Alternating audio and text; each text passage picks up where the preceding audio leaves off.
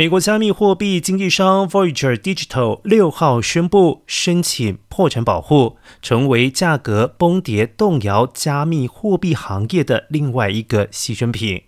Voyager 执行长艾利克表示，过去几个月来，加密货币市场的长时间剧烈波动，以及灾情扩散，以及三件资本拖欠子公司 Voyager Digital LLC 的贷款，迫使我们必须采取审慎果断的行动。为着估计，他们拥有超过十万名债权人，资产约落在十亿到一百亿美元之间，负债差不多相同。